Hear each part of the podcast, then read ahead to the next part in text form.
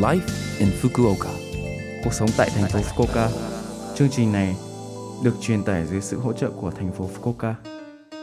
Chào buổi sáng tất cả mọi người, tôi là DJ Lưu Văn Cường. Trong chương trình Live in Fukuoka, chúng tôi sẽ cung cấp thông tin sinh hoạt và đi chơi để mọi người có thể có thời gian vui vẻ và thoải mái ở Fukuoka. Thứ sáu hàng tuần, tôi là Lưu Văn Cường, đến từ Việt Nam, sẽ truyền tải thông tin đến các bạn. Chỉ một chút thời gian ngắn thôi, nhưng rất mong các bạn hãy cùng đồng hành với mình nhé. Cuộc sống tại thành phố Fukuoka. Giới thiệu về Trung thu trăng sáng. Gần đây, thời tiết cả buổi sáng và buổi tối đã trở nên dễ chịu hơn nhiều.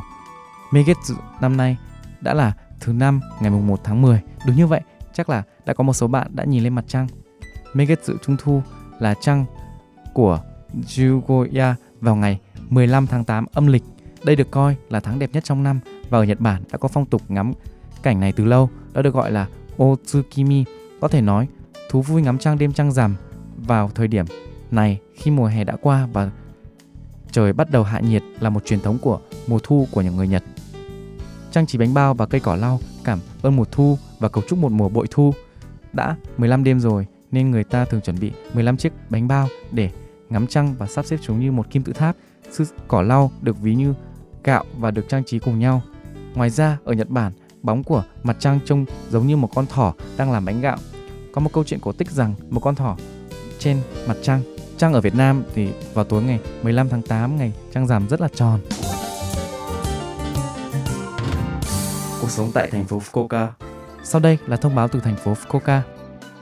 Về câu trả lời cho cuộc điều tra dân số quốc gia, tại Nhật Bản, chúng tôi tiến hành điều tra dân số quốc gia trong năm nay. Điều tra dân số quốc gia là để kiểm tra điều kiện sống của tất cả mọi người và hộ gia đình ở Nhật Bản 5 năm một lần. Người nước ngoài cũng là đối tượng của cuộc khảo sát. Nội dung khảo sát là ngày sinh, công việc, nơi làm việc hoặc trường học. Có 16 nội dung như ngôi nhà, nơi bạn ở. Từ ngày 14 tháng 9, các điều tra viên đã đến tất cả các hộ dân và phát tài điều tra.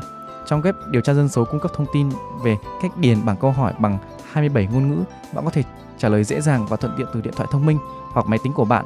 Hãy trả lời trên Internet. Trên Internet, sử dụng ID đăng nhập và khóa truy cập được ghi trên tài liệu.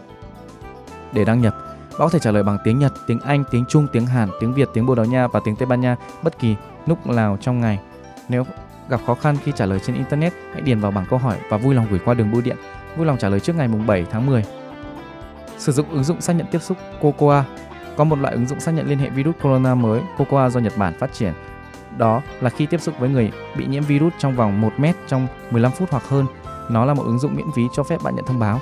Nếu bạn được ứng dụng thông báo, vui lòng tham khảo ý kiến trong vòng 2 tuần kể từ ngày tiếp xúc với bệnh nhân bị nhiễm. Bạn có thể nhận xét nghiệm miễn phí PCR.